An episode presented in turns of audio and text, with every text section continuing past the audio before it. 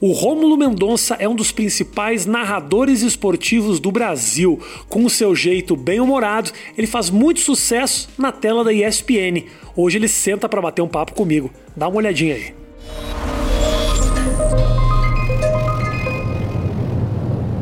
Rômulo, obrigado pela tua visita. Obrigado pela tua presença. Já começou? Já começou. É assim? Muito requisitado. É mesmo? Mas impressionante. Mas eu nem narro muito futebol. E te digo mais, É, ah, não dá, requisitado muito antes de eu começar a fazer essa versão mais longa. Faz anos que o pessoal quer que você venha conversar comigo. E eu não é. Não tô sendo puxa-saco, não, mas eu acompanho. Sei que Acompanha tinha mesmo? oito minutos, depois Isso. aumentou e aumentou, e eu não sei quanto tempo que é atualmente. Chega uma hora, uma hora e Depende do pouco. convidado. Uma hora, uma- não, é uma hora, uma hora e pouco. Por- E, e te digo mais, apesar dessa longa duração, reclamações insistentes do público de que é curto. Impressionante. O público é chato, né? Insuportável. né? Qualquer coisa, ó, amo você. Mas, porra, não dá pra fazer as três horas e meia que o Flow faz. Que tem o Flow, Sim, você que é- conhece. tem, tem tido muito sucesso. três horas, três Ah, horas não, e meia. não, não, Gosto muito de você, mas não sei se eu Não, te não dá, aguento tanto eu tempo. também não te suporto tanto assim, sei, não. sei, não. Não. Rolo, me conta a tua história. Eu te conheci ah, há um tempo atrás lá na ESPN. É. Quase que assim, você galgando degraus como um comentarista que estava cobrindo... um Narrador, comen- narrador. Narrador, na- É. narrador que fazia... Era, era, um, era um backup Sim. e foi crescendo. Mas eu quero, eu quero que você me conte a tua história de como que você chegou na narração esportiva. Eu sou mineiro, sou de Divinópolis, que é uma hora e meia de Belo Horizonte, mas morei também em BH há uns 10 anos, fiz faculdade lá. E fiz um teste pra, pra, na ESPN em 2008, fim de 2008. Eu tenho um narrador na ESPN que chama Ari Aguiar, que é mineiro também. Eu já conheci o Ari de Minas Gerais, trabalhei em rádio com ele lá em Minas. E rádio basicamente só faz futebol. E Então Você fazia futebol já. é, futebol, em rádio, em Minas. Não tinha possibilidade, mas eu sempre quis fazer os outros esportes, principalmente. Baixa só E um aí- pouquinho o Rômulo aqui. O Rômulo tem uma voz, um negócio. Falo alto, né? impressionante. Não, não, manda, manda. Também ver. tem muito convidado alto, né? É, então tem, o tem. Benjamin. Eu gostei quando Não você tem. chamou o Benjamin Black. Eu pensei, pô, o Benjamin Eu trabalha no errei. Uber. Eu errei. eu botei Benjamin Black. Foi muito bom. Foi ridículo. cara. Mas eu tava falando, ah, então. Aí fiz um teste. Esse, esse é meu envolvimento com o futebol. Eu chamo os É, caras tudo do nome, ótimo. tudo bem. A NBA é muito melhor que futebol. Porra, ele, É, bom, tudo bem. é a gente vai- muito A melhor. gente não vai falar muito sobre isso. Vai lá. Mas aí, em 2008, fiz um teste. O Ari eh, soube na ESPN que estavam precisando de narrador, principalmente para outros esportes, né? Para beisebol, futebol americano, basquete. Aí, como ele me conhecia, eu fui chamado para um teste de 2008. Tá. Fiz esse teste em 2008, não sei se você lembra. Foi numa época que teve a crise e- eh, financeira internacional. Sim, senhor, claro que lembro. Eu fiz o teste, fui aprovado até. O Trajano não tava, era o Trajano na época na ESPN. Ele tava de férias em dezembro, mas em janeiro ele me chamou lá para acertar tudo e eu começar em fevereiro. Só que nesse período ah, surgiu a crise internacional e minha contratação na época foi cancelada. Eu só fui trabalhar na ESPN a partir de 2011, eu fiz outro teste. Tá. Vai fazer agora 10 anos. Você fez outro teste. Outro teste O em teu Você janeiro foi aprovado de pra nada. 2011. O primeiro você foi aprovado pra nada. Pra nada, mas sabe que foi bom? Aí um- uma pitada dramática pra você. Hum. Ok. Em 2008, pior que é triste isso, mas ainda bem que deu tudo certo. Tá. Ah. A minha agora esposa, na época namorada, teve um AVC. Quase morreu. 2008. isso. 2008, em agosto de 2008. Eu fiz esse teste em dezembro de 2008. Caramba. Fazia um mês que ela tinha voltado pra casa. Ela ficou hospitalizada do fim de agosto, setembro, outubro, só foi pra casa em novembro. Foi uma coisa horrível. Então eu fiz o teste, mas eu não tava em espírito no teste. Entendi. Passei, mas eu não tinha muita condição ah, de mentalmente, emocionalmente, de ficar mudar de BH pra São Paulo e ter uma vida tranquila com aquela situação. O fa- naquele momento, quando teve a, a, a crise lá e, ter- e cancelaram a minha contratação, claro que no momento eu lamentei pela questão de emprego, né? Mas depois, dois anos depois, fazendo o teste em 2011, ela já bem recuperada do que, aconteceu em 2008, acabou sendo a melhor coisa que aconteceu pra mim quanto a tranquilidade pra mudar pra São Paulo e trabalhar ah, bem e sabendo o que tem que fazer sem ficar pensando muito no processo de recuperação dela. Então acabou sendo ótimo. Tudo aconteceu na hora certa. Acabou, acabou acontecendo Perfeito. na hora certa. No momento a gente pensa, nossa senhora, que desgraça isso aqui, né? Preciso desse emprego, é importante pra mim. Mas depois acabou sendo da melhor forma. Vocês já estavam junto há muito tempo? Já estavam com planos de, ta- de a casar? gente e já tudo começou a namorar uns três meses só. mais? Caramba, cara. Mas depois casamos, casamos em 2015. Então, ela mora aqui comigo desde 2016. Agora, desculpa entrar nesse assunto, eu achei interessantíssimo, é. porque vocês estavam recém começando um relacionamento é. e aí um baque desses. Terrível. Você bancou, teve ali o do lado o tempo inteiro, tava ali. Fui no fa... hospital todos os dias. Caramba, cara. E foi uma loucura, porque foi bem dramático. Ela. A Fabiana, tá, uhum. dá nome, né? Fabiana. Ela teve um AVC, assim, brutal. O médico na época falou que ela tinha 1% de chance de sobreviver. Cara. E não sei, teve um erro de comunicação no hospital na época, em BH, uhum. isso em BH, né? Uhum. Que o pai dela me ligou numa noite de domingo, quando ela foi internada assim na sexta-feira, e foi piorando, foi piorando, né? tumor. Foi... É porque ela foi em outros hospitais antes, no mês de agosto, e falava que era enxaqueca. Não diagnosticaram que era um tumor, não, ah, que ela estava com derrame. Nossa, É tumor não, derrame. Isso. Então, ela começou a ter dor de cabeça gigantesca, né? assustadora. Foi um processo longo esse foi aí, chegar onde Então, chegou. aí na sexta-feira ela foi para o hospital, não aguentou. Né? Aí nesse hospital em BH que diagnosticaram que ela estava com um derrame, e muito grande. Isso na sexta. No sábado ela continuou internada e no domingo ela entrou em coma.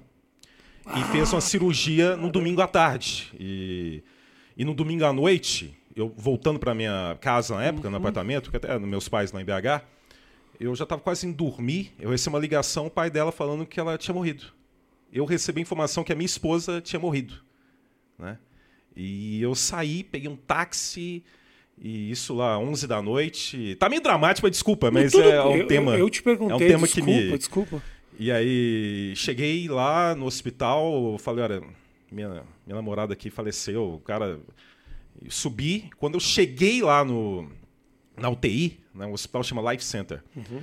eu falei, olha, aqui, vim aqui, eu sou namorada da Fabiana, ela faleceu. O enfermeiro olhou para mim assim, achou estranho. Aí chamou o médico plantonista. Aí vieram os dois e falaram, não, houve engano aqui, ela está numa situação grave. Mas ela não morreu, não. Você quer vê-la? Que pedrada, hein, cara? Pô. É. Aí eu fui lá, vi ela totalmente sedada, em coma. Enquanto isso, né, a família dela, os pais, os tios, não tinham chegado. Eu fui o primeiro a chegar lá. Então, o primeiro que teve a informação de que ela não tinha morrido fui eu. Você saiu informando. né? Aí, quando já... chegou um amigo do pai dela, depois que eu tinha saído dessa visita, né? Ele perguntou, ele perguntou, já com a cara que ele imaginava que ela tinha morrido, eu falei: não, ela não morreu. Tá grave, mas não morreu.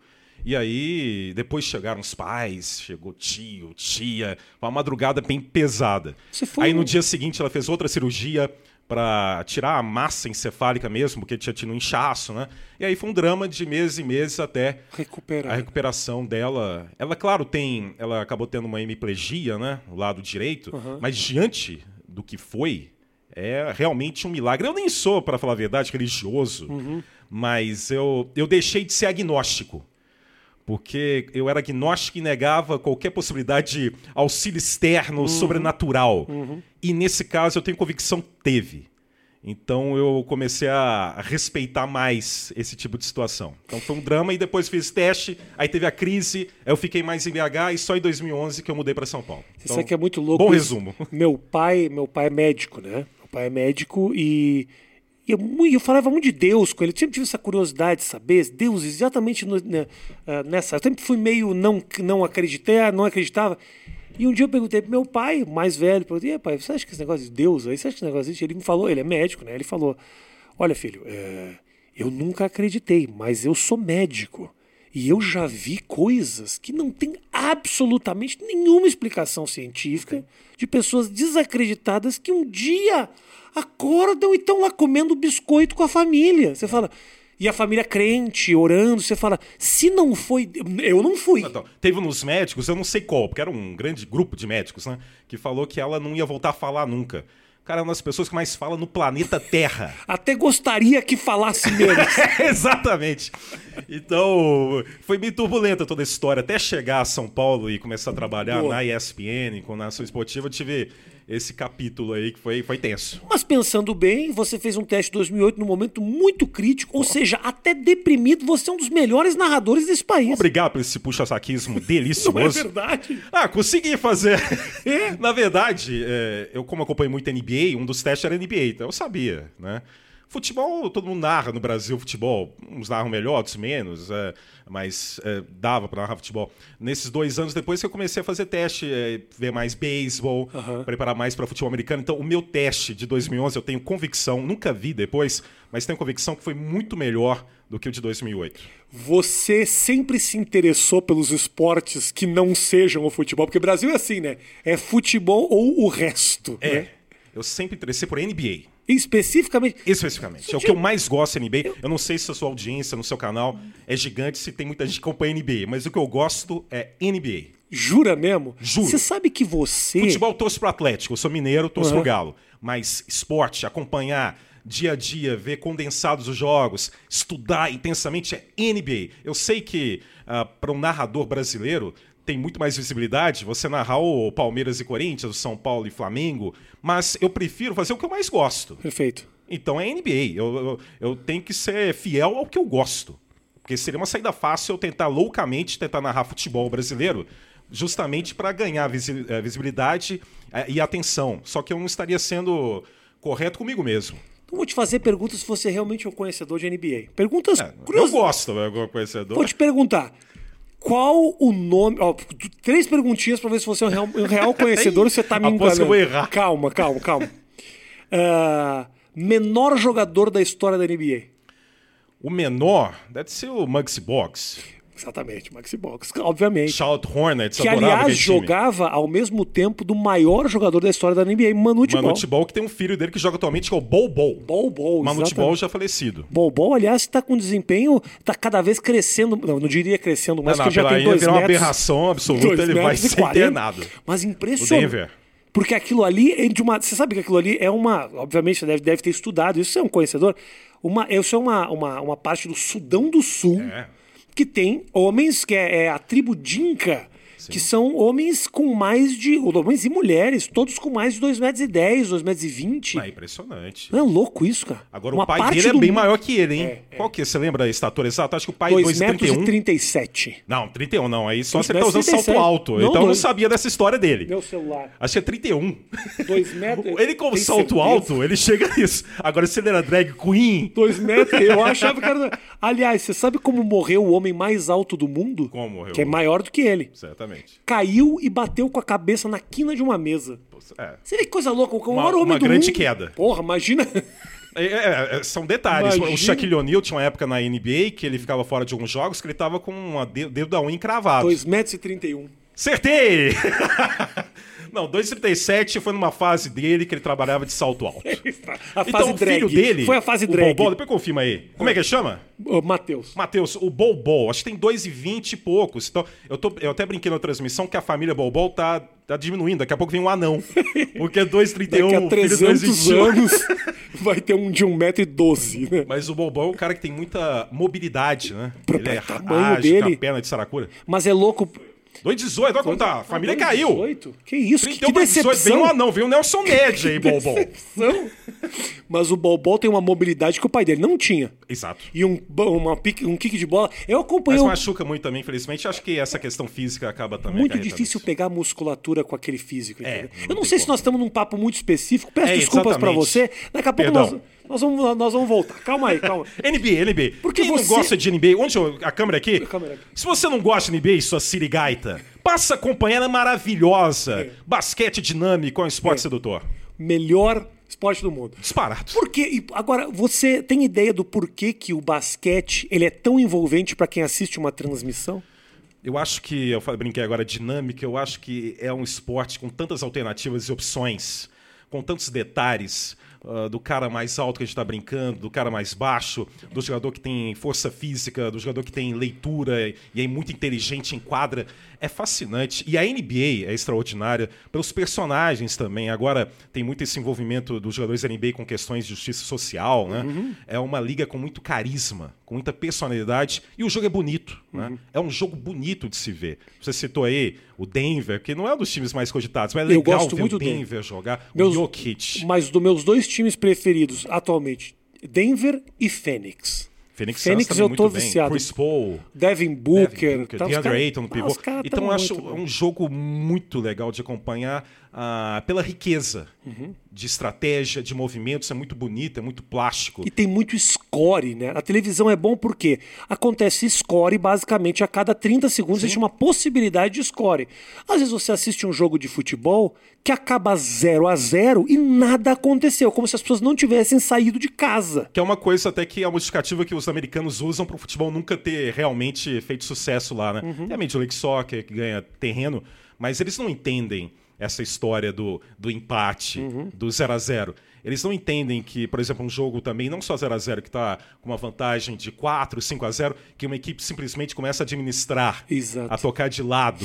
É algo que fere o conceito de esporte do, do norte-americano. Exatamente. Então, o futebol nunca acho que vai decolar realmente. né? O teu, você era um cara que gostava de basquete, você jogou basquete? Joguei infância e adolescência lá em Divinópolis, principalmente, e comecei a acompanhar NBA em 91, por aí. Como era Sou de 82, Como então- era o atleta Romulo Mendonça? Era um armador que não passava a bola. Era... ele Fintava muito. Ah, é? Ele- É verdade. Eu, eu usava mão direita, mão esquerda, gostava de driblar, só que eu não era nada objetivo. Eu com 12, 300, eu Você driblava. era um o garrincha do basquete. É mais ou menos isso, é, mas só que muito ineficiente. Eu driblava e voltava pra driblar de novo. Então não dava certo. o Meu, a competitividade minha era zero. Mas eu gostava, eu, eu tinha a qualidade técnica, eu diria pra você. Sabia Mas pintar. treinou, teve uma equipe, clube, era tá? Lá, lá clube. no Estrela do Oeste, joguei lá em Divinópolis um tempo, infância, adolescência, mas nunca levei muito a sério, assim, pra competir, pra jogar contra a cidade, porque realmente eu acho que eu nunca tive isso no meu espírito. Teu espírito não era competitivo, Não você era. gostava do esporte. Adorava, se- acompanhava NBA e gostava de fazer jogadas bonitas. Entendi. Competição, marcar, né? Marcar, Hum, nem a marcar, Ah, pau. Marcar, movimentações Nada. laterais. Deus me livre, não, não. É triste, é triste. Mas 91 era o ano do que? Era, era Celtics contra Lakers? Não, não, já primeiro era, do foi o Bulls. primeiro título do Jordan na É. última final do Magic Johnson. Bulls e Lakers foi 4x1 para Esse Chicago. O Lakers ano? ganhou o primeiro jogo em Chicago e o Bulls ganhou quatro seguidos. Esse ano foi um ano especial. Era o último ano do Magic? Última final dele. Última final Porque dele. o Me- essa final foi em junho de 91. Em novembro, início de novembro, ele anunciou que estava com HIV. Uhum. Aí, no ano seguinte, ele só ele não disputava a temporada. Ele jogou o All-Star Game em Orlando, tão famoso, né? E integrou o time em Barcelona na Olimpíada. Depois ele voltou, jogou lá em Lembro, 95, 96. Mas a última final que o Magic disputou foi em 91. Aliás, o Magic que sofreu um boicote de dentro da própria liga pelos jogadores, a história do Cal Malone, Também lembra? falou que não se sentia confortável em jogar com ele. Ele depois reclamou que poderia ter falado pessoalmente com ele, né? Foi uma situação. Porque na- é, tem vários de- depoimentos, documentários disso, né? Não Depois sabia. de Barcelona Tem- te conta essa 92 história? também. Ah, não sabia. depois de Barcelona 92, o Magic tentou já voltar para NBA em 92, 93, depois de Barcelona. Fez uma pré-temporada, só que na pré-temporada tem uma cena até que ficou clássica, que ele teve um corte no braço e recebeu um atendimento médico, jogo de pré-temporada. E tem imagens do público olhando, meio assustado, e ele desistiu. Ele voltou a jogar só lá em 95, 96, bem pesado, mas essa tentativa dele de voltar, aproveitando até o, o fascínio da Olimpíada de Barcelona, foi freada por isso. E nesse momento que teve o Cal Malone falando que não se sentia confortável, é um jogo físico e tudo mais. né? Aliás, Cal Malone, se você tá me assistindo aqui, quero te falar uma coisa. Você não é uma boa pessoa, não, tá? Porque anos depois você tentou pegou a- pegar a mulher do Kobe e chateou todo um Lakers que poderia tinha um potencial gigantesco. Entendeu? Você acabou com Esse o detalhe eu clima. não sabia, não. Claro que sim, tentou mesmo? pegar a mulher do Kobe. É mesmo? Uma polêmica Mailman, gigante- o carteiro tentou, tentou- entregar uma carta lá na. Deu um- uma cantadinha na mulher do Kobe, estragou o clima daquele time que era Shaquille, Kobe e Cal Malone, estragou todo o clima. É verdade, é o time que perdeu em 2004. Por quê? pro Detroit. Por o último quê? ano do Shaquille O'Neal nos Lakers. Testosterona alta, entendeu? isso, então? Foi, o Cal Malone não conseguiu segurar a onda dele. Meu Deus do céu. Então, pra pessoa que não é confiável, Não não. sabe, depois eu vou pesquisar isso também. Pesquisa isso, pesquisa. 91 foi o Ó, primeiro... quem não gosta de NBA já cortou o nosso mas canal, tudo já bem, tá vendo outra mas coisa. aqui o papo, eu- o papo é eu com você. Ótimo. O pessoal, o pessoal Tá ignorando, pessoal. Estamos Não. ignorando você. Estamos ignorando você. Não chega Mas vai tanto. lavar a louça. Não chega. Vai. Vai o pessoal procurar gosta. vacina. Cara, não, não dá pra subestimar. O público de NBA é gigantesco. Tá crescendo eu fico muito. muito. impressionado. Porque quando eu fui lá fazer umas transmissões com, a- com vocês na ESPN, aliás, excelente performance minha. Eu, porque as pessoas achavam que eu ia lá fazer piada e eu tinha conhecimentos profundos É. a respeito da NBA. Sinto que fui bo- boicotado pelo quem? Zé Boquinha. Pô, Zé Porque Boquinha? fiz uma piada com o Zé Boquinha que ele ficou extremamente ofendido numa das transmissões. É? Que ele tava, acho que nos Estados Unidos, de terno. E, E eu fa- tava com você Isso. como âncora no Brasil. Isso. E aí entrou o Zé Boquinha de terno e eu falei: pô, Zé Boquinha, tá pronto pra morrer. Aí. aí eu, eu acho que ele não. Mas não. foi Tá uma piada delicada, é uma né? piada- Mas tá bem vivo, viu? Tá vivo. Eu gosto muito. Te sou muito ignorando, fã. ele tá muito vivo. Tô brincando, não foi ele que me boicotou, não. Sou muito fã dele. José Roberto Lux. Muito fã dele. Agora, NBA é um público gigantesco, assim, de as pessoas nas redes sociais torcendo pro Atlanta, umas coisas que você imagina que, porra, é- é- tem. muita gente envolvida, cara. Tem, tem. Agora com o NBA League Pass, né, que tem todos os jogos disponível, é muito, né? A gente faz um jogo, por exemplo, nessa semana na Rio Boston e Filadélfia, que é um jogo tradicional. Mas ao mesmo tempo tava tendo Brooklyn, que agora tem o Kyrie Irving, o James Harden, o Kevin Kevin Durant, Hum. Durant. jogando contra Cleveland. Cleveland ganhou Eu, eu vi. na segunda Mas também prorrogação. o Sexton meteu O 300 bolas. né? movimento é Sexton, eu brinco assim. Ganhou e um monte de gente manda mensagem da transmissão, ó, o Sexton aqui. Quer dizer, não Foi é bom. só acompanhar o jogo que tá passando na TV. Já tem um público muito fiel que tá aumentando do League Pass. Calma aí, você criou esse negócio do movimento é Sexton? Não, pro Sexton, né? não a música. Não, não, não. Eu, eu recebi um vídeo. Você não viu isso? No meu WhatsApp. eu já de narrei várias vezes Sexton, falando. O movimento é Sexton. Ele fez uma cesta, eu falei. É porque eu narro. Eu não jogos sabia. do Cleveland ultimamente tem sido pouco na TV. Te peço desculpas, eu nunca assisti jogo do Cleveland, nem sobre sua narração, nem sobre a narração de São ninguém. É, poucos. Não são poucos jogos na TV. exato. eu lembro que a última vez que eu narrei um jogo do Cleveland, eu acho, foi um jogo porque a ESPN fez, porque seria na sequência homenagem ao Manu Ginóbili. Era um Cleveland e San Antônio. Aí a TV pegou e fez o jogo. Entendi. Mas eu fiz um ou dois jogos. Um deles, o Colin Sexton, fez uma cesta. Eu falei, o movimento é Sexton. Essas piadocas que eu gosto. Essas piadocas você prepara ou elas surgem durante a transmissão? Varia, varia. Tem umas que surgem, outras que não. Né? Por- Tem umas que eu admito que eu preparo. Por exemplo, quando eu fiz o vôlei no Rio de Janeiro, tinha uma central da Rússia, fiz os jogos lá no Maracanãzinho, em 2016, que chamava Fetsova. Aí eu preparei. Se essa mulher jogar bem, eu vou falar: uma deusa, uma louca, uma fetissova. Ela é demais. Preparei. Mas tem coisa que vem na hora também. Varia. Ótimo. Depende do momento. E pega muito, né, cara? Ah, o pessoal geralmente gosta. Porra, eu gosto pega disso porque eu, eu tento colocar sentido no que eu faço. Eu gosto de fazer humor em transmissão também. Né? Dou muita informação. Me preparo muito. Mas eu gosto de fazer humor. Eu acho que não estamos falando aqui do pacote econômico que Isso, acabou de ser lançado. exato. Então, se eu consigo fazer isso, eu tento. Eu Eu, gosto. eu preciso pessoalmente te agradecer pela mudança que você deu nas transmissões da NBA, um trabalho que você, incrível. Eu sou teu fã, cara. Sou teu fã. Obrigado, muito obrigado. Sou teu fã porque ah, a NBA sempre ela tem uma cor que eu acho que demorou muito tempo para o brasileiro entender, para as transmissões brasileiras. O povo entende. O povo entende que a NBA é colorida, que o basquete ele é dinâmico, que ele precisa ter graça, ele precisa ter um brilho, e ele já tem naturalmente o brilho, mas as transmissões precisam ter. Quando eu assisto a tua transmissão, você, confesso que o Everaldo também é um cara que eu admiro também nessas transmissões, é, me transmite, me dá uma vontade de não clicar na tecla, sa- na tecla SAP. Que bom. Verdade. Eu também, se tentar, eu vou tentar de alguma forma travar isso. eu sou contra a tecla SAP. é contra a tecla Mas- e também eu fico feliz porque eu quero ser conhecido mesmo. Claro, eu gosto na Rio Vôlei na Olimpíada, ah, já na sei lá, 50, 60 modalidades, nunca contei direito, para falar a verdade, desde 2011. Mas é por aí, 50, 60. Mas se for para ser escolhido para alguma coisa, eu gostaria de ser conhecido como um cara que narra NBA. Inclusive, por exemplo, em 2019, o meu contrato anterior com a ESPN acabou. E eu estava em negociação. E eu ia acertar mesmo com a ESPN, como acabei acertando e renovando. Só que ele acabou, o pessoal demorou para acertar, e eu acabei recebendo uma proposta até da Bandeirantes, na época. Uhum. Aí, por educação, eu falei com a ESPN: olha, a prioridade é, é a ESPN. Eu quero seguir na ESPN, mas eu quero ouvir a proposta da Bandeirantes. né? Só O para ouvir o mínimo, que é é, o qual que é o interesse, né? o que, que é. Mas a minha prioridade era a ESPN, como se confirmou, e seguir na ESPN. E eu vi lá no, nessa época, nesses dias, eu vi no UOL, apareceu a minha foto ela- e tava assim em cima. Narra NBA. Eu brinquei com a minha esposa. É isso! É isso que eu quero. Aquela, aquela, aquela manchetezinha em cima É. da manchete. É isso que eu quero ser conhecido.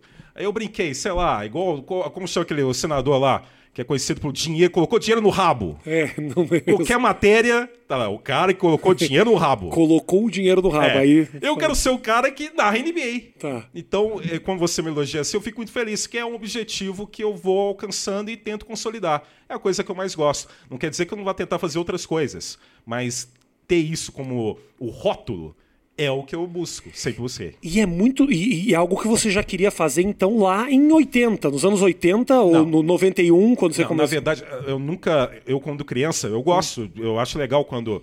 ah, narradores falam, não, é um sonho de criança. Eu Não tinha Não esse era sonho. sonho de criança. Não, eu não, eu não, eu não era Qual uma era teu criança sonho? Qual a era- longo prazo. qual era teu sonho de- Não, era Não, nada. viver bem. eu não tinha essa coisa acompanhando a Bandeirantes, a NBA. Eu não tinha essa coisa, nossa, eu quero narrar isso. Uhum. Daqui 20 anos que ela tá narrando isso. Eu só gostava.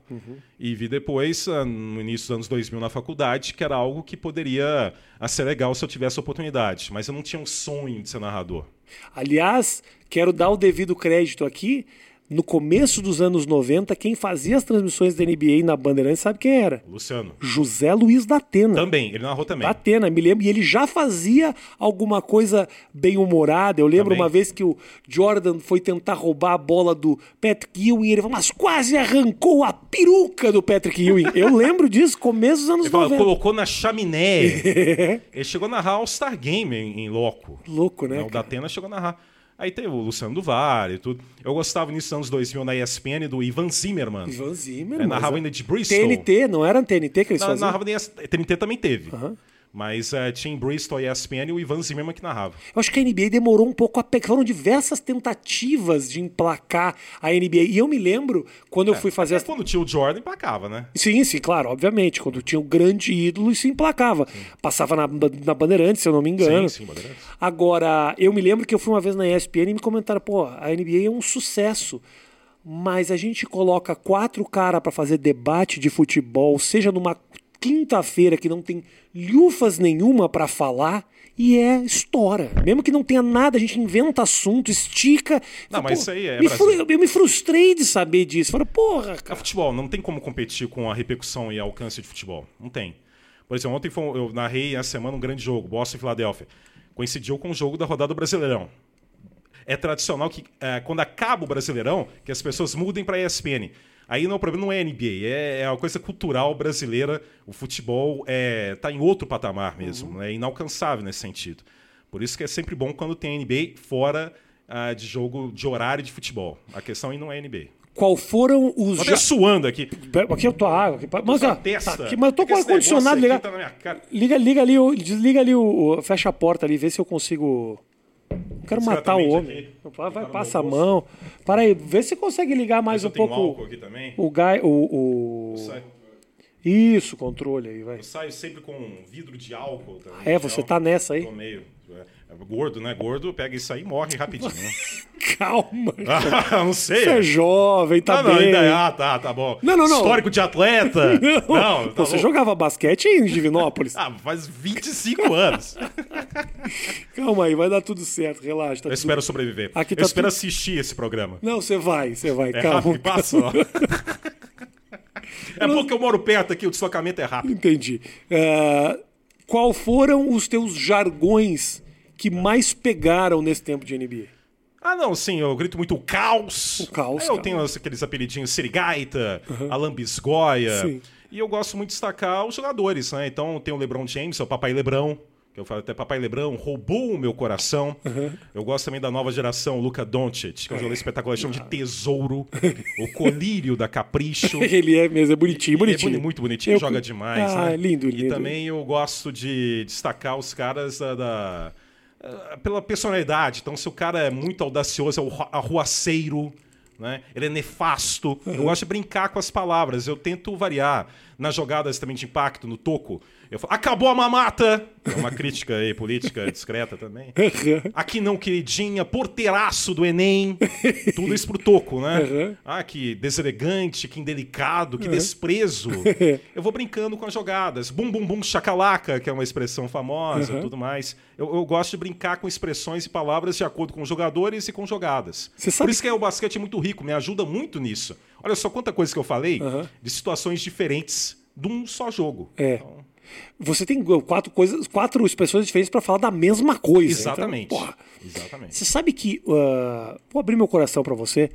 O meu sonho, ao contrário do seu que não era teu sonho, era fazer transmissões da NBA. Ah, chegou. Já fez, então. Asso- fiz, realizei um grande Você desejo. não fez também da Olimpíada? Eu fiz um pouco da Olimpíada Band na, Sports. na Band, Eu lá lembro. com, com o Danilo e tudo mais, mas eu, eu fiz a faculdade de jornalismo especificamente com o desejo de participar de transmissões da NBA. Eu não queria jornalista para fazer as coisas que eu acabei fazendo, para mostrar a criminalidade, o sequestro. Certo. Não, era fazer transmissões do basquete da NBA. Então, assim, por mais que hoje eu não faça, eu gosto muito de saber que isso tomou a proporção que tomou. Me deixa feliz saber que isso as pessoas Tá, assistem. tá ganhando espaço. Tá ganhando muito espaço. é muito legal. Maravilhoso, É muito cara. legal. maravilhoso. A ESPN em algum momento já te pegou, no- puxou a orelha por causa de uma piada, uma brincadeira. Como é que funciona isso? Porque você Não, tem- não, parece, a- parece livre ali. Até o momento não, porque eu nunca fiz uma piada assim muito direta, questão política, eu nunca fiz. E também nunca fiz nenhuma piada ah, que ofenda ah, homossexuais, nenhuma piada que a pessoa perceba que tem cunho racista. Nunca, nunca fiz isso. Eu sou contra esse tipo de piada, Aham, inclusive. claro. Então, sinceramente, não não tem como. Talvez, ah, num primeiro momento, quando eu comecei. eu Comecei a ter mais espaço até para narrar a NBA a partir da Olimpíada. A Olimpíada, eu narrando vôlei, foi um- algo que me deu muita projeção, até dentro do canal, para eu buscar as coisas que eu queria ah, mais rotineiramente, né? E na Olimpíada que eu falei o Ragatanga, falei Acererê, Raderê, Derrebe do Derrebe, Sibilumba, Mahai Bondebug and Bugdipi, para um Isso jogando aí. Brasil no vôlei feminino, que eu criei um monte de coisa. Então o pessoal foi na onda. Como eu nunca busquei nada ofensivo assim. E então- quando você vai fazer o vôlei, a galera também curte essa maneira de narrar que você usa no Então, basquete? vôlei, infelizmente, o que eu adoraria um dia até voltar a fazer, porque a ESPN no momento não tem muito direito à transmissão Sim. do vôlei. Então, a Mas quando Olimpíada você foi um- faz outro esporte, a galera curte essa maneira ou ficou meio uma coisa da NBA? Eu acho que eu tô muito identificado com a NBA. Tanto é que ultimamente tem feito mais NBA, né? O que não é um problema pra você. Não é um problema. Até depois, até eu penso, de leve, como eu te falei, como eu já fiz, sei lá, 60 modalidades diferentes, sei lá, de leve fazer um pouquinho de futebol pra dar uma variada, tudo. Mas desde que não afete a NBA, que é a minha prioridade. Não é um problema. Porque você me falou do beisebol, por exemplo. Eu Nossa, não, eu não não tem consigo repercussão. imaginar você fazendo as estrepolias que você faz no beisebol, que é um esporte. Se o futebol pode ser chato, É. o beisebol, quando é chato, ele é insuportável. Ah, mas quando é emocionante é uma loucura. Pena que não tem uma repercussão grande, eu sei disso. Mas como é o esporte, eu acho que tem uma coisa meio afetiva também. Como é o esporte que eu mais fiz no primeiro momento de ESPN, quando eu entrei em 2011, eu acabei ganhando uma conexão muito grande com o beisebol. E com o público de beisebol também. É que é pequeno, mas é um público fiel. As 14 pessoas As Ah, que 14 acompanham. né? pessoas que eram uma Kombi preta que ronda aqui pela Zona Oeste. Brincando, tem muita gente. Não, é- não são 14, são Não, 16. Paraná, Paraná Mas é gigantesco. São Paulo que também tem. Mas é um esporte para mim muito legal de acompanhar. Quando às vezes que eu fui em Nova York, eu fiz questão de ir no Yankee Stadium, Uhum. no City Field. Acho que é muito histórico, muito tradicional. Eu sei que não é um esporte que me oferece muita repercussão, mas é um esporte que eu gosto de fazer. né? Claro que a NBA está acima, mas o beisebol, eu sei que o beisebol tem muito jogo chato, sim. Mas ah, é um jogo de muita estratégia e quando é emocionante, é muito emocionante. Pena que as pessoas param muito desse preconceito, que eu entendo que as pessoas em- eh, considerem o beisebol chato. Mas ao considerar chato, elas não têm interesse de aprofundar. E quando tem um jogo emocionante, elas não entendem. não entendem o que aconteceu, ficam perguntando. Teve uma final que eu fiz agora da World Series, né, em outubro do ano passado, que teve um momento, ah, teve um jogo que foi uma loucura o final dele. O cara errou o lançamento, o outro correu, roubou a base, foi uma loucura. Eu até coloquei esse vídeo no meu Instagram e falei assim: espero que vocês tenham entendido, porque não valeu, senão não teria valido a pena eu ter gritado tanto em casa, a uma e meia da manhã, por uma coisa que ninguém entende. Eu até brinco com a situação. Mas o beisebol é bem legal, mas a NBA tá acima pra mim.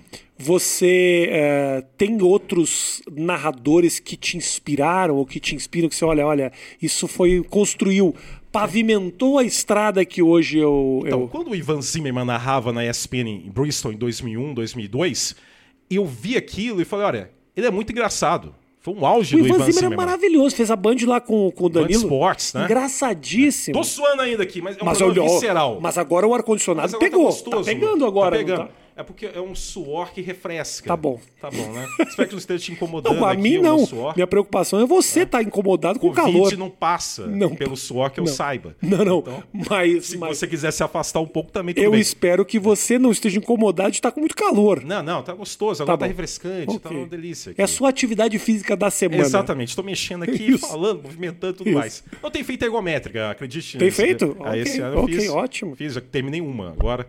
Não, tô Tem que, brincando. você, tem, você tem que fazer atividade física. tem que fazer, não tem jeito. Tem, não tem. Tem jeito, vou entendeu? fazer. Pra escapar dessas coisas de Covid, essas coisas, então você tem que estar bem fisicamente, entendeu? Porque daqui a pouco aparece outro Eu tô te vírus. falando, pera.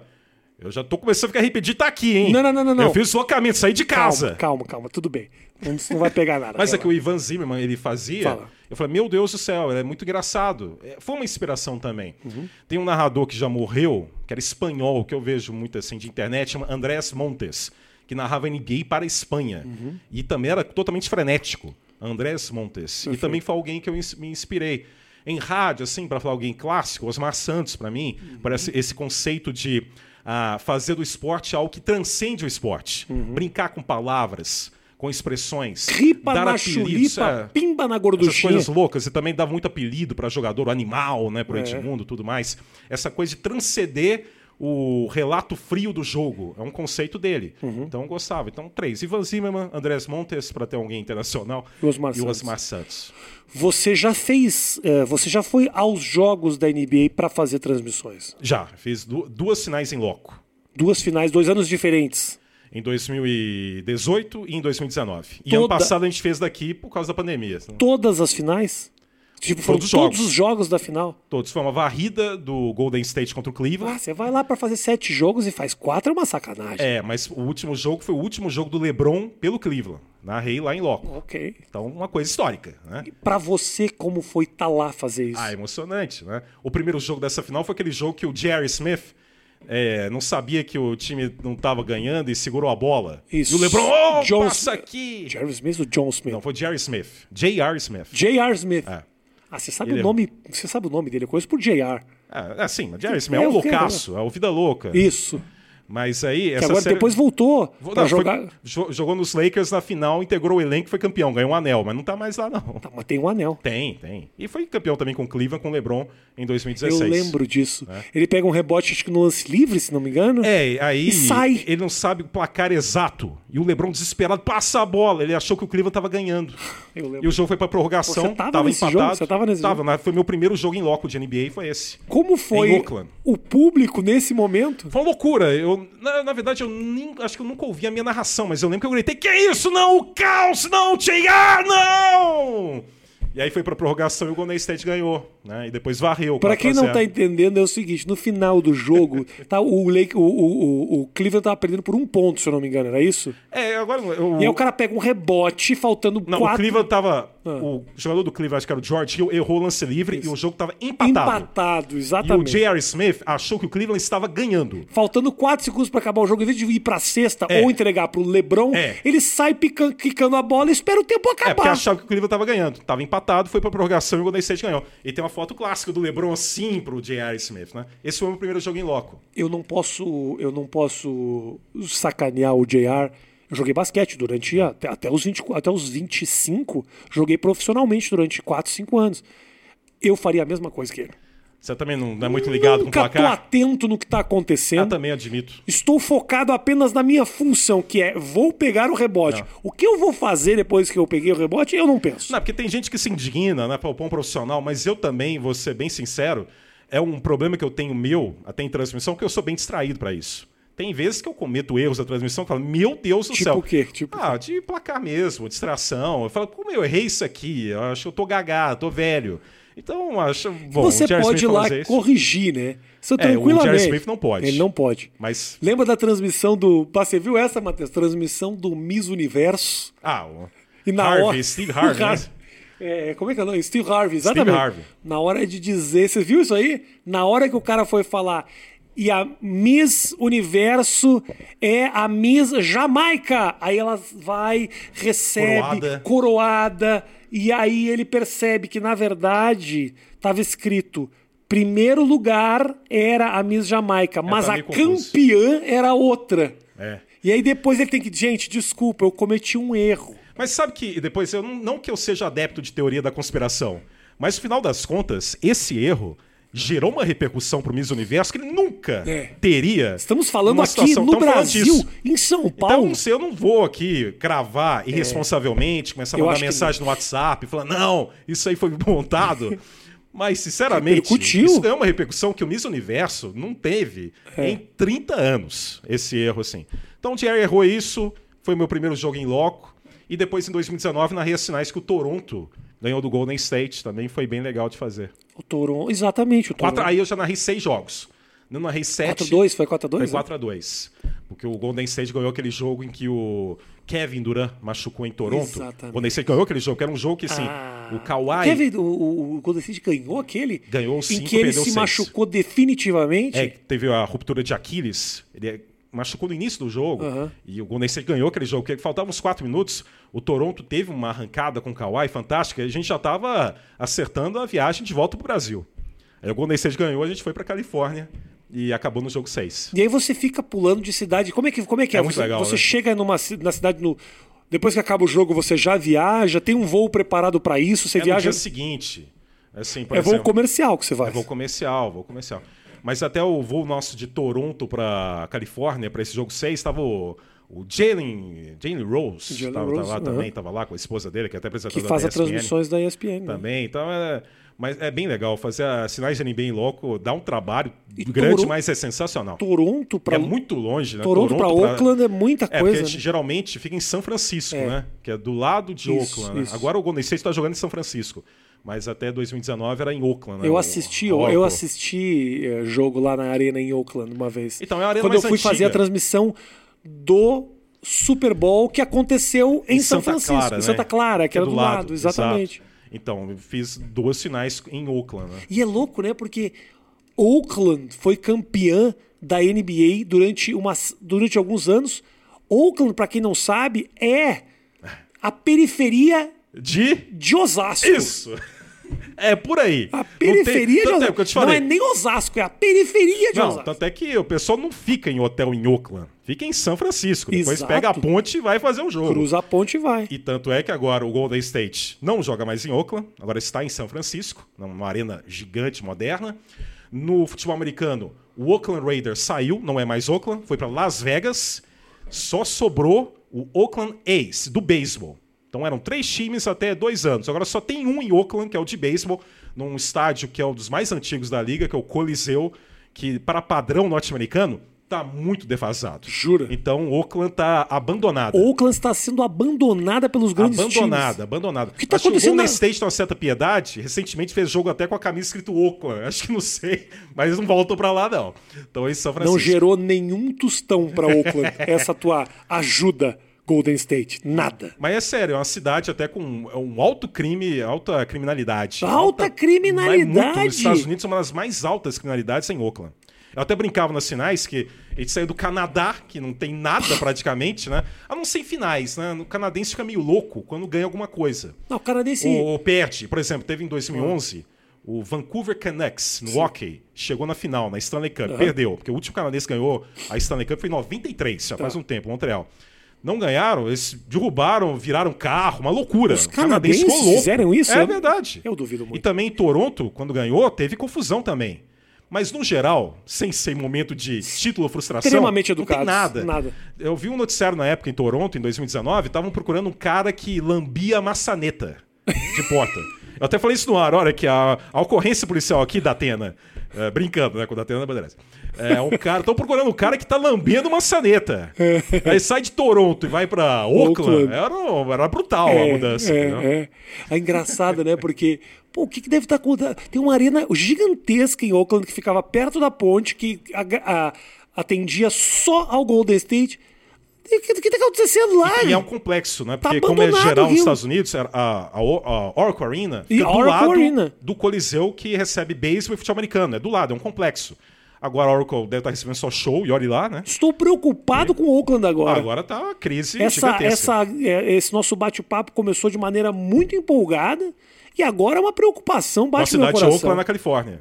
entendeu? Porque já é uma cidade abandonada. Total. Que tinha apenas uma alegria, duas, três Que alegrias. baita alegria, um dos maiores times da história. E né? agora tem apenas uma alegria, que na verdade é a maior tristeza, que esse time de merda de beisebol. É, que já foi Oakland tradicional. A's, ah, tradicional. Em Foi. Há muito tempo não ganha também. Mas o Golden State sair realmente é um punhal. Eu sei o Oakland A's. Pra Você vê como, como a- no meu- o nosso conhecimento no Brasil de beisebol é tão limitado que a única coisa que eu conheço do Oakland A's é o boné. Já vi muito boné. Ah, os bonés são A's. maravilhosos. Não, porque na verdade no beisebol o pessoal usa o boné dos Yankees, né? Muita gente nem sabe, mas os Yankees são gigantescos. Yankees né? muito, né? É um time. Já foi no Yankee Não, Stadium? nunca foi, nunca foi. Até por tradição. Sei que você não gosta de beisebol, mas Eu- por eu- tradição. Nova York, é, né? New York Nova York, Yankees. é no Bronx. É no Bronx? Eu não No Bronx sabia, fui né? lá. Fui lá umas duas vezes, né? Peguei o metrô depois no Bronx. O metrô em Nova York é uma loucura, né? Sim. Primeira vez que eu peguei Sabe o que eu tava metrô lá em- morando lá, né? Hã? Antes da pandemia eu tava morando lá. Sim, sim. Mas aí eu peguei o metrô lá no Bronx com a minha esposa para voltar pro hotel em Manhattan. Eh, Deu cinco minutos, entrou um cara, ele pegou um pedaço de vidro, espelho, e começou a enfiar no olho. Só, só isso. Mas fez nada, não agrediu ninguém, mas tava lá enfiando o negócio no olho. Às sete da noite, domingo, de Bronx, aí a gente desceu na estação central e graças a Deus tudo bem. E o Ah, mais o metrô louco- de Nova York é uma loucura, cara. Tem cada figura. Que o mais louco é não o cara metendo o negócio no olho, é as pessoas do- ao lado acharem normal. É, não, e ele é educado. Um cara trombou nele, ele falou: Excuse me, tu é educadinho, só mete o negócio no olho lá.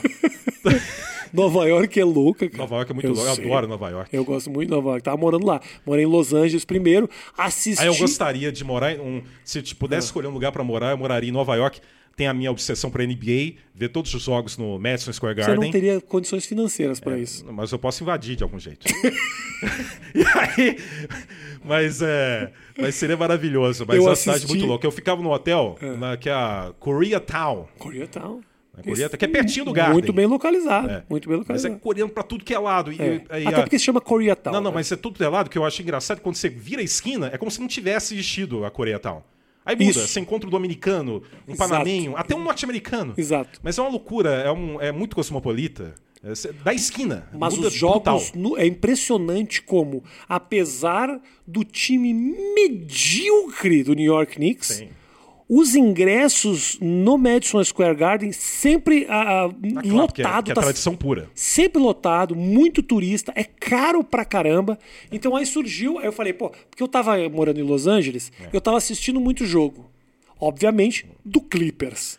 Porque do Lakers Bom, no não Staples dava. né? Center também, mas os Clippers. Não, dos Clippers, no Staples Center, É. ba- bacana. Aí o que aconteceu, que me destruiu, o Kawhi foi pra Los Angeles. E aí eu falei, Acabou. ó, eu eu pagava 70 dólares, agora é 250. Porra, Kawhi, você estragou meu rolê. Sim. E aí eu fui pra. No Lakers nunca. Eu fui pra. para Nova York. E aí eu descobri um grande amigo, Thiago Splitter, trabalhando. Ele tá no Brooklyn Nets, tá trabalhando. Aí o Thiago me deu uns ingressos pra assistir. Maravilha, hein? Na arena do Brooklyn, linda, linda, linda. Agora, ser Kyrie, relacionado, né? Kyrie e, e Duran e Kevin Harden, Durant. Você já acha que eu vou era. conseguir algum ingresso? Eu já fui lá no Barclays Center, muito legal também. Maravilhoso. E também Você aproveitei e peguei um trem e fui na Filadélfia, que é uma cidade que eu achei muito bonito, muito legal. E vi até um jogo lá. Você também. viu do, do- Um jogaço até Filadélfia e Milwaukee, viu? O Embiid contra o Antetokounmpo. Jura mesmo? Eu queria muito- Obrigado, NBA Brasil, já É. que você tá agradecendo. Aliás, esse Twitter. NBA Brasil, porra, por favor, eu moro em Nova York. Fica aqui o meu apelo, o meu clamor. Me dá ingresso. Por favor. Eu, eu acho muito chato pedir pro Thiago. Ele é muito gente boa, É, mas, não pode porra. abusar tanto, né? Entendeu? Aí você pensa assim, paga. Aí, Rafinha, você é rico, paga. Se eu começar a pagar, eu não vou ser mais rico. Exatamente. Então Eu- é é assim que a gente se mantém rico, é não pagando. Exato, e o Thiago Splitter tá cada vez melhor lá. O Muito espaço que ele tem bem. na comissão técnica do Brooklyn é bem legal. Se você parar pra pensar, Romulo, nós temos grandes nomes na NBA que já passaram pela NBA. Sim, com bela, bela carreira. Porra. Nenê, Varejão. Quem pra você é a melhor trajetória bra bra- brasileiro na NBA? A melhor carreira pra mim é o Nenê Hilário. Nenê, concordo plenamente. O com você. Leandrinho também foi muito bem, inclusive foi sexto homem da liga, né, que é um prêmio extraordinário. Sim, sim. Mas o Nenê ainda teve câncer, se recuperou, ah, teve muita contusão, mas a carreira do Nenê pra mim é muito forte na liga. Infelizmente, poderia ser maior, mas não foi por causa de contusões. Sim. Mas ele, ele para mim teve mais de uma década de alto nível jogando Denver Nuggets, Houston, Houston Rockets, Rockets, enfim, então Washington também. Em Denver ele estava muito bem. Muito bem, né? muito na época bem. até do, do Carmelo Anthony lá também. Espero que o pessoal goste de NBA, hein? Porque a gente tá falando muito de NBA, Gosta que é sim. o que a gente quer falar Gosta aqui. Sim. NBA. A gente tá falando que a gente quer. Quer ver futebol, vai em outro canal é, aí. Vai, sei vai. lá qual canal, não Isso, sei. tem 50 canal. Qualquer canal. Qualquer um. o, o Nenê teve uma carreira incrível, cara. Eu joguei contra ele aqui na época que eu jogava. E que era ele, aí era e um filé ele. de borboleta na ele época. né? Ele era magrinho e eu me lembro até hoje. Mas qual time? Porque ele jogou no Vasco. Ele também, jogava né? no Vasco, num time que era. Olha o time que ele jogava. Era era o Hélio Rubens o técnico, é. aí era Elinho, Demetrios, Rogério, Rogério. Klafk, Vargas o pivô, José Vargas. Janjão. Era um time o Bird, Charlie Charles Bird, Bird, Charles Charlie Bird, era um time maravilhoso. E eu me lembro de uma bola, olha essa, Matheus. Que ano mais ou menos isso? Isso era, uau, 2000. É, o Vasco, Liga antes, Nacional de 2000. Jogou aquele McDonald's Open, uhum. né? Jogou até contra o San Antonio exatamente, em 99, exatamente, em Milão. Exatamente. Era um time muito um time famoso, maravilhoso. muito me lembro até hoje. Aquela época que o Eurico Miranda, ele despejava dinheiro, Dinheiro. no esporte olímpico, né? Cara, então o basquete do Vasco estava forte. Impressionante, um time top mundial, assim. E aí nós estávamos no meio do jogo, eu lembro até essa, Matheus. O Sasso, o Sasso era o meu ala. Veio o Nenê, a gente não sabia Você direito. estava em qual time? Ah, Eu jogava na Sojipa. Sojipa, tradicional. Sojipa Porto Alegre. tradicional. Nós fizemos uma Liga Nacional, Romo. Nós jogamos em 2000 uma Liga Nacional e nós perdemos todos, Todos os jogos. Mas não teve um que, assim, quase... Nenhum. Não teve um que... Quando a, teve um- gente, quando a gente jogava contra a Casa Branca, a gente perdia de 5. um Bom, Entendeu? Só que o que aconteceu foi o seguinte: eu vou te explicar essa história. Não sei se também é tão interessante, É. mas assim, nós jogávamos o campeonato estadual, nós éramos um bando de moleque. Eu era o cara mais velho do time, tinha 22 anos. O resto tudo tinha 17, Ah, 18. então um vai ganhar, então. Não vai ganhar o campeonato estadual contra o Corinthians de Santa Cruz, Pô, que- que... tem uma tradição gigantesca. Título nacional dos anos 90. Dois títulos nacional, tinha o Branch, tinha o. Pô, tinha uma Brown, galera. lá, tinha o Brown também. uma galera que jogava lá, era um time. Pipoca jogou lá também. O Pipoca, Josuel. um, um- um time maravilhoso. Nós fomos jogar contra o Corinthians. Inacreditavelmente, meu time eu- eu- ganhou. As- uma par- era melhor de cinco partidas, nós ganhamos Mas três, como? porque a gente jogou bem. Roubaram? Não, não. A gente jogou bem.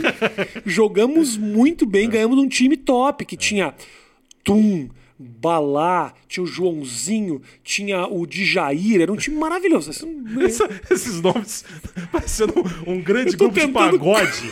O Tum, o quem mais? O Balá, Jair, pô. Jair, que eu lembro, era um volante do Fluminense. Era um time incrível. Para os conhecedores de basquete. Do Rio Grande do Sul. Do Rio Grande do Sul, não. Do Brasil, tá bom, tá bom. Era um time bom, era um time bom. É. Te garanto que era um time muito melhor que o meu. Ganhamos, cara. E aí, porra, vocês nós roubaram. temos que ir pra Liga Nacional agora. Jogar contra o Vasco. Era, É, ainda era o CBB, né, que organizava. Nossa, era um horror. Passou em rede nacional. Algum jogo meu? É. Graças a Não, Deus, né? não. Torcia toda semana pra eles não filmarem. tinha. Nossa. O pessoal do Globo Esporte ia lá e eram, eram chotados da arena. Né? A gente ouviu muita piada na época, cara. Pá, foi foda. E aí a gente foi jogar com o Vasco, eu me lembro. O Nenê, o Nenê era um cara reserva, que era um moleque, né? Tinha 18 anos, mas era um cara de 2 metros, de altura, magro, magro, magro. aí o Saço parou pra cavar uma falta de ataque debaixo da cesta. O Nenê, o Saço até hoje tem um. Você lembra que o. o o, o Nenê teve câncer nos testículos. Testículo. Porque, na, na verdade, foi desse, foi desse lance. Ele enterrou e esmagou um testículo no olho do Jesus meu Cristo. É, colega Sasso. Então, desde lá, o, o Nenê sofre com essa condição É. testicular por causa dessa. Cara, a gente perdeu todos os jogos. Foi absolutamente humilhante. 2000. 2000. Mas, porra, joguei uma Liga Nacional. Isso é o sonho de todo mundo. Porra. Ah, Tem fotos? Eu nunca vi fotos suas. disso aí. Tem, eu te mando fotos. te Manda mando. Tá fotos aí. Eu, eu, eu, eu mando, depois eu vou postar no meu Instagram grandes fotos. Romulo, você tem. ah, o teu projeto é continuar fazendo NBA. É isso. NBA, talvez buscar outros esportes assim, só pra não ficar só na NBA. Tá. Mas a minha prioridade é NBA, certamente. é Continuar com o que você tá fazendo. É bom quando você chega onde você quer. NBA. É, é, Olha que louco isso. que não é um sinônimo que eu tô acomodado, é porque realmente era um objetivo que eu tinha Não, não é de acomodado. narrar NBA. Como eu falei bem no início aqui nessa nossa conversa, é claro que o narrador que narra mais futebol vai ter mais visibilidade, mas eu não posso usar isso como objetivo acima do que eu gosto, do que eu ah, me sinto mais confortável narrando. Não posso fazer isso. Uhum. Os na, uh, você tem alguma. Quando você vai, por exemplo, gravar, ou vai gravar, não, vou fazer a transmissão de um jogo da NBA. Preciso ir para ESPN. Você, que tipo de preparação você faz? Você né? vai estudar os caras, saber como eles estão. Você fica. Eu sempre. A minha, a minha curiosidade, quando eu nunca tinha feito, era saber que tipo de informação você tem na mão durante uma transmissão. Então, a minha preparação primeira é no dia a dia, né? Eu acompanho sempre. Tem lá o League Pass, tem os jogos condensados do dia.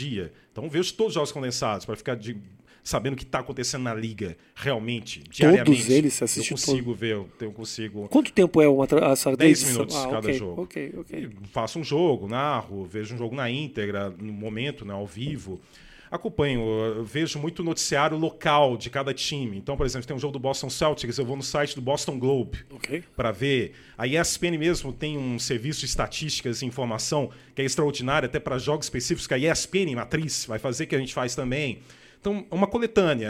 É, é, acompanhar noticiário local, é pegar informações da ESPN, é diariamente acompanhar os condensados e ver os jogos. E aí eu fico por dentro e vejo depois se tem algum jogador que tem menos destaque, mas que merece um perfil maior na transmissão, falar por quanto que ele assinou o contrato, onde que ele estava, algum detalhe. Eu vou buscando isso. É questão de saber administrar o tempo que chega na transmissão sabendo muito bem. E durante o jogo também a gente tem um acesso a informação estatística instantânea que é atualizada no momento da transmissão pela ESPN. Não necessariamente vai fazer informação do jogo que a gente está fazendo, mas faz de outros jogos no momento. E a gente vai passando na hora, ah, passa detalhe de estatística do jogo. É, é, uma coletânea de, de coisas, coisas que a gente vai reunindo. É um caos que a gente vai organizando para sair uma transmissão. Entendeu? Não é simplesmente sentar lá e falar os números, uh, os jogadores pontos. Sim para a gente uh, encerrar o nosso papo maravilhoso. E você falou, nós falamos do assunto que eu queria. Se estão assistindo, eu fico muito, muito na curiosidade. É. Até aqui, o cara já desistiu. Quando eu falei de Manutebol, eu acho que eu perdi uma porcentagem do e público. É bom que eu acertei a sua pergunta. Acertou, acertou, Acertei. perfeitamente. Quero saber. Ah, que refrescante isso. Qual? Então eu vou te fazer mais uma pergunta. Ah. E teve um pivô também, falando em homens altos. Eu gosto, eu sempre estudei muito os caras muito grandes. Sim. Um pivô com 2,24 metros e 24, que jogou durante o tempo de John Stockton e Cal Malone no Utah Jazz. Qual o nome dele? É, Mark Eaton. Ah, não! ele era um gigante, né? Mas ele jogou nos anos 80. Não imaginei que você soubesse Chicago, dessa. anos 90, ele já não estava mais Não, jogou liga. com o John Stockton e o Cal não, Malone? Não, não, eu tô falando que Final nas finais ah. contra o Chicago não, e o Utah não, chegou, ele já não estava mais. Não. Era Orster Tag. Orster Tag. Né? Eu fico muito pensando onde. Mark Eaton era um barbudo. Volta e meia eu vou atrás desses caras para saber o que eles estão fazendo um- tem, agora. Tem uns grandões, aquele romeno, Murezan. Murezan, Jorge que Murezan. fez o filme com o Billy Crystal, meu Sim. My é, Gentle Giant. Isso. Exatamente. Tem um cara gigante atualmente jogando que é muito carismático, que é o Boban Marjanovic, Boban. do Dallas. Ah, figuraça. Figuraça, participou de filme também. É muito louco como a... Eu chamo ele de um gigantesco pedaço de mau caminho. É, ele é muito fofo. É tem fofo. uma mulher maravilhosa. Eu gosto muito de pesquisar as mulheres dos caras. Ah, ah da gosto, mulher, a mulher dele. Gosto. Pensei gosto. que você falava de uma gigante que joga basquete não, lá, esposa não, não. dele. Esposa dele, 1,60m. É. é, é bom as fotos da, da, da morada do Shaquille O'Neal, né? Ah, Eu admiro muito ela. ela é uma guerreira. Nossa! Que... A gladiadora do novo milênio. gladiadora, aguentar o Shaquille O'Neal. Ela deve senhora. ter também 1,60m. É, deve ter. Ou talvez tenha. Vai que ela tem 1,90m. Talvez tenha 1,90m. não sabe. Na né? foto não dá pra ver. O, eu tirei uma foto com o Murezan. Eu encontrei ah, é? ele numa transmissão lá no All-Star Game. Ele é. Oh, eu tenho dois metros de altura e eu bato no ombro dele. E no Boston atualmente tem o Taco Fall também, é. que é outro grandão. Mas é louco como a NBA é, não, não tem mais espaço para essa galera, né? Os grandes perderam muito espaço. Ah, eu tava vendo o Shaquille O'Neal. um jogo de velocidade e de arremesso de longa distância. Eu tava vendo o Shaquille O'Neal falando sobre isso, assim, do tipo.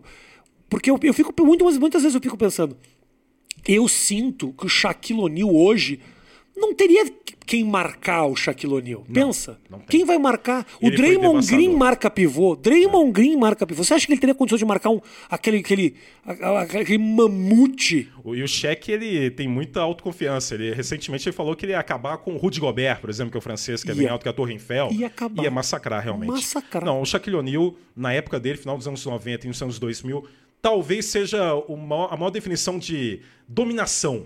O, maior, o jogador mais dominante da história Sério, do basquete. Concordo. Entendeu? Uma- E, e numa era Não estamos moderna. falando de qualidade, estamos falando de dominação. Não, tô- e estamos falando de uma era moderna, né? Porque a gente pode falar também que nos anos 60 o Will Chamberlain dominou a Exato. liga, certamente. É, exato. Bill Russell também. Mas na era moderna, certamente o Shaquille O'Neal. Shaquille O'Neal fazia coisas que nunca mais a gente viu. Coisas simples, do tipo assim, batidinha, girinho e bam na cara dos era caras. arrasador. Não existe E isso. quando ele chegou na liga, em 92, 93, com Orlando, que ele quebrava a tabela. Não é que ele quebrava a tabela, ele quebrava a, sustensa- a sustentação a- da a tabela. estrutura. A estrutura era Não é o- demolida. não é pelo o Shaquille O'Neal. vidro, né? Ele fez, ele fez isso em New Jersey, fez isso em Phoenix. É. Foi um estrondo. O Shaquille O'Neal era um domínio avassalador. Quem é um cara que você ah, hoje na NBA gosta muito de assistir? Ah, eu vou sair no tradicional, assim, é claro, com o LeBron. O Luca Doncic, pra mim, é um talento puro. É um jogador espetacular, ele é extraordinário, é uma precocidade. E lentinho, né? É lentinho assim, ele dá o girinho, vai, ele. ah, é E a técnica, e a impre- leitura, a finesse, a sofisticação. É muito bonito. Ele joga bonito. O Luca Doncic é muito legal. O Kyrie Irving é louquinho, doidaço, mas o trabalho, o manuseio de bola dele é um ball handler, não É. em inglês desnecessário, já que você mora em Nova York. Exatamente. O Kyrie Irving é um espetáculo em quadra. A finta, o controle de bola dele. Temos muitos casos assim. O LeBron é o mais completo. É, para mim, o LeBron tem a, a maior longevidade da história da liga, né? Se mantém em alto nível. Eu gosto muito de assistir o Nesse Lakers. jogo. Te confesso que o LeBron especificamente não, não, não domina meu coração, não. Ah, ele, mas pra mim ele a longevidade dele na liga, o contro, o amadurecimento dele, porque por isso que eu, porque eu tenho o apelido dele pra Papai Lebrão. É porque ele amadureceu demais. A primeira década dele, não sei- você certamente lembra, Uhum. ele era criticado lá em, ah, em Cleveland. É. Expectativa muito alta em cima ele, dele. No último quarto, ele desaparecia, era acusado de ser omisso. Foi pra Miami naquela decisão terrível dele da- de chamar até a rede nacional pra falar que estava indo pra Miami jogar, ganhou o título, voltou pra Cleveland, conquistou o título. E durante todo esse período, eu acho que é um, é um dos atletas que mais amadureceram quanto à liderança, quanto a, sa- quanto a saber o que ele representa. E essa longevidade é um cara que a gente está acompanhando desde 2013 na NBA. Como atleta, até comparando com outras modalidades, é difícil encontrar algo semelhante. A regularidade, a consistência e agora a liderança do LeBron. Um cara que tá na 18ª temporada muito bem. Ápice. E assim, Sempre. ele cuida muito bem do Muito. próprio corpo dele. Sim. Um cara que faz um investimento gigantesco no próprio corpo, entendeu? Maravilhoso. Não, ele é isso. extraordinário. A NBA tem grandes personagens. Mas como você perguntou, um cara que realmente eu gosto é o Luca Doncic. só para Doncic. escolher um, mas o LeBron E também. gato, né? Gato. É um colírio da Capricho. Um tesouro. Grande Romulo, obrigado pela tua visita, meu irmão. Foi bom. A gente falou de NBA, basicamente. Não Era pra isso, não era? falou mal de ninguém. Não. Nenhuma, ne- nada, nenhum preconceito, Tá. nenhuma bobagem, nenhum processo judicial vai Não. ser gerado aqui. eu volto para minha residência tranquilo quanto à manutenção do meu emprego, que foi o que eu falei para minha esposa. Eu quero voltar tranquilo quanto à manutenção do meu emprego. Atualmente sirvo a ESPN, presto serviços à ESPN. Diga, cara. E vou seguir, porque não, a- agora em fevereiro, não sei quando vai passar isso aqui, em fevereiro eu comprei 10 anos de, de ESPN, já faz um 10 tempinho. anos? 10 anos. Toda aquela história que eu te contei É. culminou com o teste lá em janeiro Dois- de 2011 e comecei em fevereiro. Que beleza. Gente, muito obrigado pelo carinho de todos vocês, pela audiência. Continue assistindo o 8. Eu gostaria que você fizesse esse encerramento. Na base do improviso, ah, eu só vou te, eu vou te dar duas informações e eu gostaria que você colocasse nela, que é continue assistindo o 8 minutos e, obviamente, assista as minhas transmissões da ESPN. É contigo, Romulo, naquela câmera. Muito obrigado. Vocês moram de pantufas no meu coração. Se você não acompanha NBA, se danou. Viu? Eu até não vou falar palavrão. Tá aqui, esqueceu ligado. Palavrão é diminuir questão até de monetização. não é Isso, isso? por favor, Viu? sem palavrão, senão Exatamente. acaba com o nosso vídeo. Que será muito assistido, não vai gerar nenhum dividendo. Então, sem palavrões. Sem palavrão, programa da família brasileira. Muito obrigado pela audiência. Continue assistindo o Rafinha Bastos no muito mais que oito minutos. Vai ter um novo episódio com Benjamin Black, trabalhando de Uber e também de apresentador. E continue me acompanhando na NBA, na ESPN. Eu suei, mas foi de satisfação e de emoção. Agora vou me secar. Um beijo no seu coração. Tchau, gente. Valeu. Vacinem.